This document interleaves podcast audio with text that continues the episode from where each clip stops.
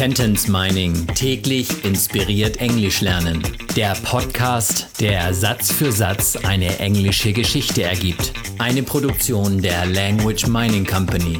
Mehr Informationen unter www.languageminingcompany.com.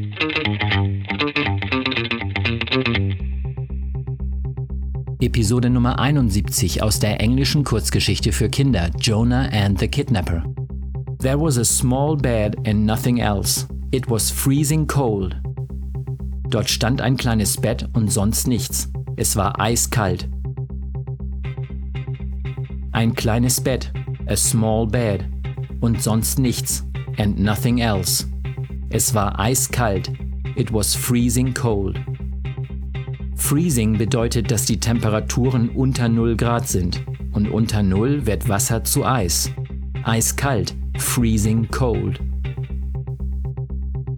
There was a small bed and nothing else. It was freezing cold.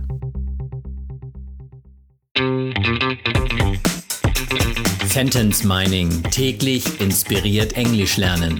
Der Podcast, der Satz für Satz eine englische Geschichte ergibt. Eine Produktion der Language Mining Company. Mehr Informationen unter www.languageminingcompany.com.